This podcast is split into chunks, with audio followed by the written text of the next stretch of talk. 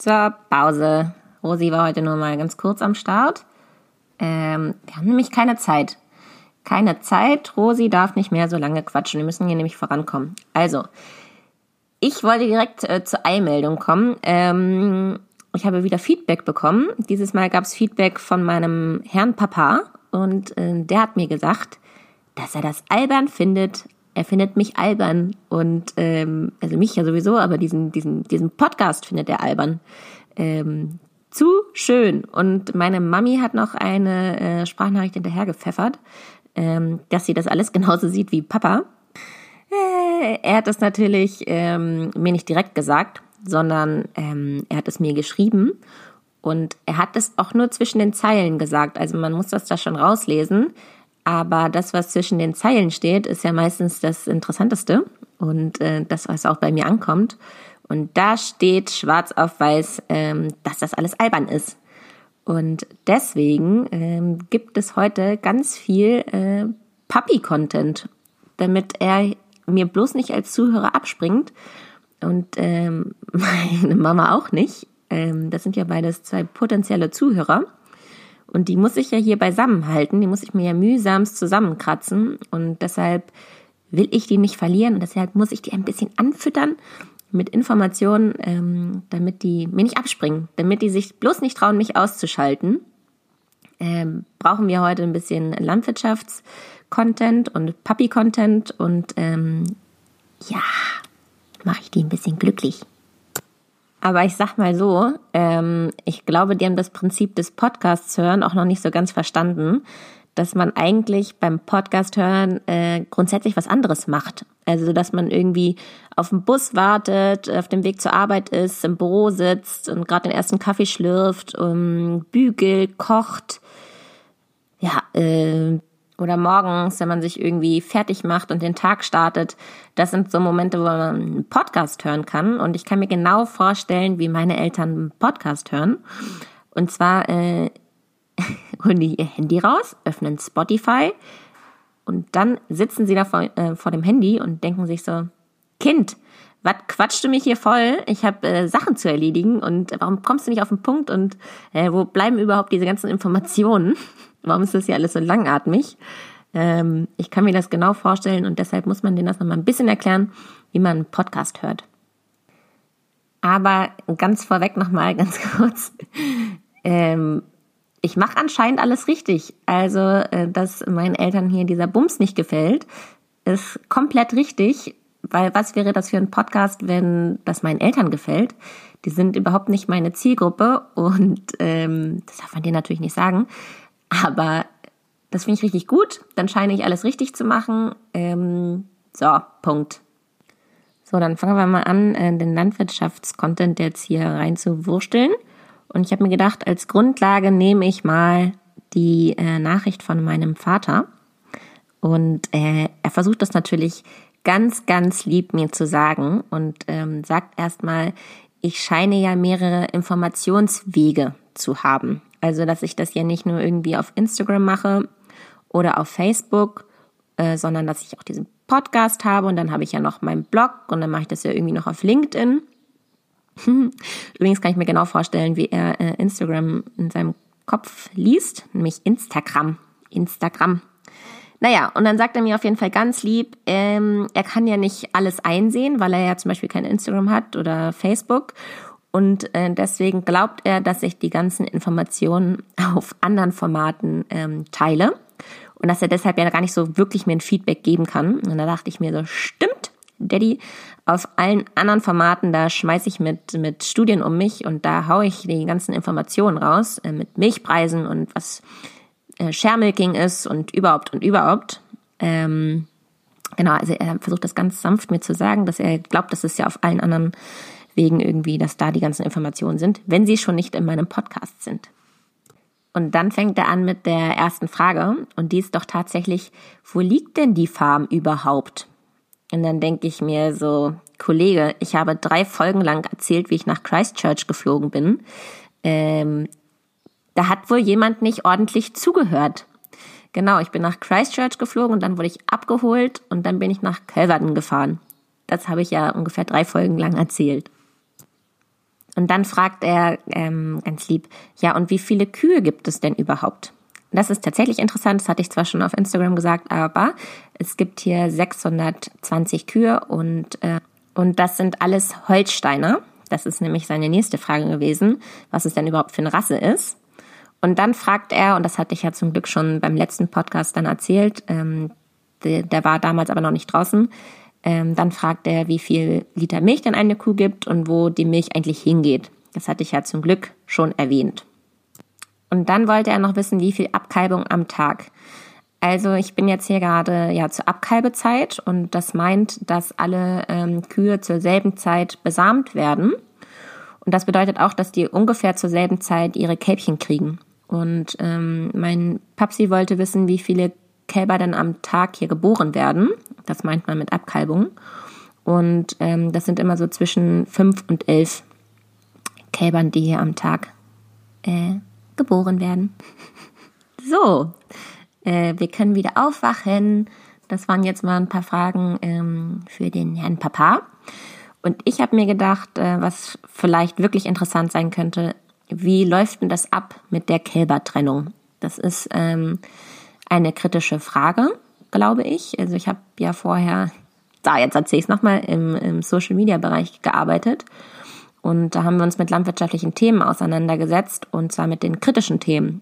Und ähm, da gab es die kritische Frage, warum man denn die Kälbchen von der Mutter trennt und wie das alles abläuft. Also genau, hier läuft das immer so ab. Ähm, wir melken ja morgens immer um fünf und dann kommen alle nach drei Stunden wieder rein und ähm, nach unserem kleinen Frühstück geht's nochmal raus und dann geht's zu den Weiden. Ich hatte ja schon gesagt, ähm, hier ist das alles irgendwie eine riesig große Weide eigentlich, dieser ganze Hof. Und das ist unterschiedlich eingeteilt. Also es gibt einmal äh, eine Weidefläche, da stehen die, die haben schon gekalbt. Dann gibt es eine Fläche, da stehen die, die noch kalben müssen. Und dann gibt es eine Fläche, die haben schon gekalbt und die wurden auch schon äh, mehr als fünfmal gemolken. Genau, und wir fahren dann morgens immer mit dem Quad und dem Motorrad äh, und ein paar Hunden, die uns noch hinterherlaufen, dann zu der Weide, wo die ähm, Kühe stehen, die noch kalben müssen. Und äh, da liegen dann immer zwischen, ja, wie ich gerade eben schon gesagt hatte, äh, fünf bis elf Kälber. Genau, und einer fährt noch mit einem Trecker hin und einem Anhänger. Und ähm, dann sieht das so aus, dass wir über die Weide laufen und äh, die Kälber einsammeln. Also tatsächlich werden die dann aufgehoben, die liegen dann da und äh, werden in den Anhänger gebracht und dann von da aus werden sie in den Kälberstall gebracht. Also hier ist das so, dass äh, die Kälber circa 24 Stunden dann bei dem Muttertier waren. Also weil wir machen das ja jeden Morgen nach dem Frühstück und dann ist es immer so neun, halb zehn Uhr und dann kann ja ab da an wieder äh, eine Kuh ein Kalb kriegen und dann würden wir das ja erst wieder am nächsten Morgen einsammeln. Genau. Und für mich, wie habe ich mich dabei beim ersten Mal gefühlt? Das war schon, das war schon krass, ehrlich gesagt weil ich ähm, ja emotional bin und empathisch bin und gedacht habe, dass, jetzt, dass ich jetzt hier gerade gleich irgendwas Krasses beobachten werde. Aber ich ähm, kann sagen, dass die Kuh sich erstmal nicht verteidigt. Also man rennt ja dann zu dem Kalb und das Muttertier steht, steht noch daneben. Und ich würde jetzt erwarten, dass es äh, halt ähm, mich angreift oder äh, versucht irgendwie das Kalb zu verteidigen. Und äh, das passiert gar nicht. Also die steht dann da und guckt verdutzt vielleicht und äh, dann nimmt man das Kalb und legt es halt in den Anhänger, bis man dann alle beisammen hat.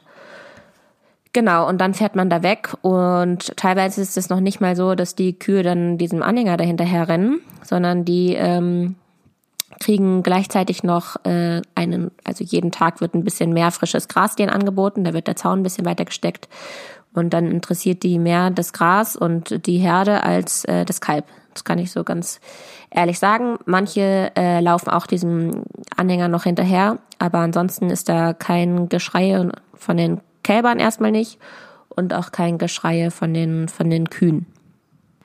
So, wie geht's dann weiter mit den Kälbern? Die Kälber werden dann in ihre Kälberbox getan und ähm, oder Kälberstall kann man fast sagen. Das ist mit Sägespänen ausgebettet und ganz trocken und äh, auch windgeschützt. Und es ist ja, hatte ich ja gerade eben schon gesagt, Winter. Also auf der Weide ist es ähm, nass und matschig und auch ähm, mehr Stress, weil es viele Tiere sind. Und da in den Boxen äh, kommen bis zu zehn Kälber in einem in einem Boxenbereich rein. Genau, und wenn wir die dann da auf dem Anhänger dahin gefahren haben, äh, haben die ja noch eine Bauchnabelschnur. Die wird dann erstmal desinfiziert mit Jod und äh, dann kommen sie da in den trockenen Bereich und ähm, schlafen dann meistens auch. Also das ist dann auch ruhig. Ich habe euch das auch mal aufgenommen. Ähm, gucken, ob ich das posten werde, wenn ich äh, diesen Podcast hier veröffentliche, damit ich das auch belegen kann, dass äh, die Kälber da einfach schlafen und dann erstmal chillen. Ja, und ähm, dann kommt die Geschichte, dass wir die Kühe, die ja dann gerade ihr frisches Kalb bekommen haben, äh, treiben wir dann aus der Herbe, Herde raus, äh, weil die müssen ja dann auf eine andere Weide, Weidenfläche. Und ähm, nachmittags werden dann die Kühe gemolken und dann kriegen die Kälber ihre Kolostrummilch oder auch Biestmilch genannt. Das ist die Milch, ähm, das hatte ich auch schon hier in dem Podcast erwähnt, die sie brauchen, um äh, ihr Immunsystem aufzu, aufzubauen. Genau, und das finde ich auch richtig gut, weil äh, die brauchen eine ganz bestimmte Menge, äh, Litermenge, dass das auch wirklich alles funktioniert und die sich gesund entwickeln. Und in diesen einzelnen Boxen haben wir Menschen natürlich einen guten Einblick, ob die auch genug trinken. Und ganz viele trinken ganz schwach und sind auch schwach. Und ähm, da muss man denen halt nachhelfen und sich besonders viel Zeit aufwenden, äh, damit die da auch wirklich was trinken. Genau, also da hat man eine gute, eine gute Übersicht. Ja, also was kann ich noch zu dem Thema sagen? Also ich glaube, äh, Kälbertrennung bleibt immer ein emotionales Thema und ich kann da jetzt so drüber reden, weil ich halt es beobachten durfte und es sehen durfte. Wenn ich das jetzt lesen würde, dass Kälber ähm, nach 24 Stunden vom Muttertier getrennt werden und ich die Chance habe, das mitzuentscheiden, ob das jetzt nach vielleicht nach drei Tagen erst ist oder nach ein paar Wochen, dann hätte ich bestimmt gesagt nach ein paar Wochen. Aber Berichte sagen, dass dann der Trennungsschmerz halt größer ist, weil sich das Tier dann so stark an die Mutter gewöhnt hat. Ich kann das jetzt natürlich nicht belegen oder widerlegen. Das weiß ich nicht. Ich kann halt nur jetzt sagen, dass ähm, nachdem sie halt diesen diese Eimerfütterung kennengelernt haben, ähm, dass sie sich dann da ganz schnell dran gewöhnen.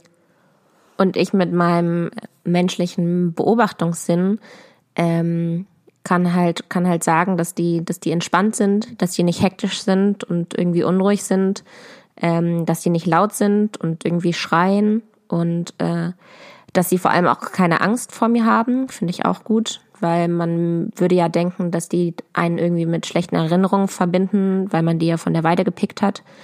Ähm, aber die laufen auf einen zu, die sind neugierig und schrecken nicht weg, wenn ich da in der Box rumwusel. Die sind interessiert und ähm, ruhig gewesen. Vielleicht sehe ich ja im Laufe meiner Reise nochmal einen anderen Milchviehbetrieb und kann das dann tatsächlich vergleichen, wie das ist, wenn die äh, Kälber noch länger bei der, beim Muttertier stehen. Ähm, und dann würde ich das natürlich auch nochmal berichten. Aber das war jetzt mal der Einblick hierzu. So, ich hoffe, die kritische Frage war tatsächlich auch für euch interessant. Ähm, ich persönlich finde das super interessant und habe davon gerne berichtet. Jetzt geht's aber nochmal zu einem leichteren Teil, ding, ding, ding. Und zwar, äh, keine Ahnung, wie lange ich jetzt hier schon quatsche. Irgendwie zeigt er mir hier nie die Minutenzahl an, sondern den Takt und den Beat. auch wichtig. Genau, äh, ich wollte nochmal die Chance nutzen, weil ich tatsächlich weiß, dass mir ziemlich viele Landwirte zuhören, was ja eigentlich überhaupt nicht meine Zielgruppe ist, aber freut mich trotzdem, wenn mir äh, überhaupt zugehört wird. Und äh, deshalb wollte ich die Zeit nutzen, um nochmal ein paar Worte daran zu verlieren, ähm, wie ich mich hier als Lehrling fühle. Ich bin ja sozusagen ein Lehrling. Ähm, wer meinen Blog gelesen hat, der weiß, dass ich das hier sozusagen als meinen Masterersatz mache und hier richtig was lernen will ähm, und ich das dann halt mit meinem Blog kombiniere, um das nochmal zu verschriftlichen, was ich hier so lerne. Und ich bin also sozusagen ein motivierter Mitarbeiter und habe Lust, Aufgaben zu verstehen und frage halt auch immer nach dem Warum. Ähm, und ich kann verstehen, dass das in anstrengenden Zeiten, so wie die Abkalbezeit natürlich nicht immer möglich ist oder auch in der Ernte, wenn man irgendwie ähm, irgendwelche Wettersorgen hat, dass man irgendwas nicht schafft. Also es ist mir schon klar, dass es nicht immer möglich ist. Aber dennoch finde ich, äh, in der Landwirtschaft ist das ganz oft so, dass die Leute, die neu sind, immer so gerne äh, gescheucht werden und die die Dulli-Aufgaben kriegen. Das ist jetzt bei mir hier nicht so. Also ich krieg schon schöne Aufgaben, aber äh, der Landwirt, der hier ist, ähm, der Chef, der ist oftmals auch gar nicht da, sondern er hat auch seine Aufgaben viel an die Backpacker abgegeben, ähm, die ihn ja hier unterstützen. Und da arbeitet er immer die ein, die am längsten bei ihm bleiben. Und ich persönlich habe in meinem Studium einen äh, Ausbilderschein gemacht. Das heißt, ich darf später äh, mal selber ausbilden und mir wurde ganz genau erklärt, wie man äh, Sachen erklärt und wie man Aufgaben verteilt. Ähm, da gibt es nämlich eine ganz bestimmte Reihenfolge einzuhalten, dass man das Thema halt erstmal einbettet und es erklärt, warum man das macht und dass man es dann einmal vormacht und dass man dann sagt, hier willst du es mal nachmachen, Kollege, und dann macht man das, macht derjenige das halt nach und dann sagt man, Schüssinger, hast du gut gemacht, jetzt kannst du die Aufgabe übernehmen. So, und die Backpacker haben das natürlich äh, nicht erklärt bekommen, wie man Aufgaben verteilt und wie man ähm, Sachen erklärt. Äh, das ist ja auch klar, die kommen ja auch teilweise gar nicht aus dem landwirtschaftlichen Bereich.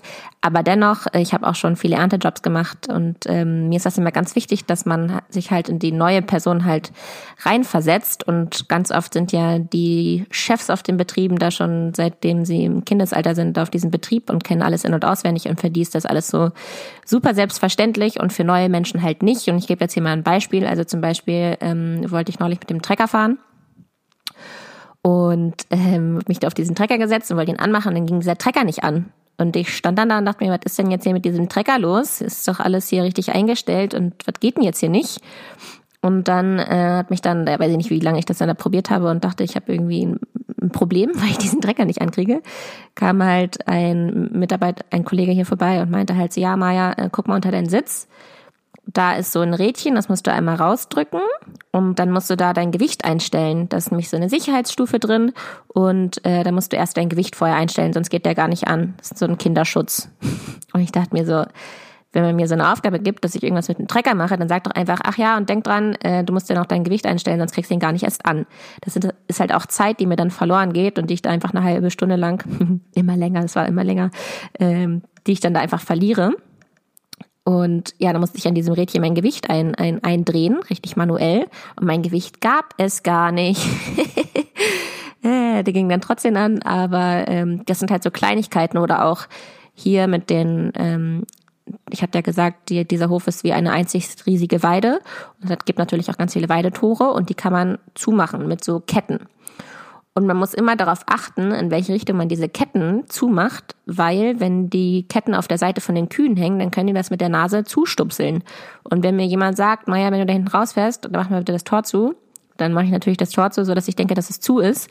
Und äh, ich fände dann halt gut, wenn man mir dann halt einmal sagt, ach ja, und bitte achte darauf, dass die Ketten nicht auf der Seite von den Kühen hängen, weil sonst stupseln die das mit der Nase auf. Und so war es bei mir halt, dass ich die Tore irgendwie zugemacht habe und danach wurde mir gesagt, ach ja, Mensch Meier, du hast das Tor falsch zugemacht.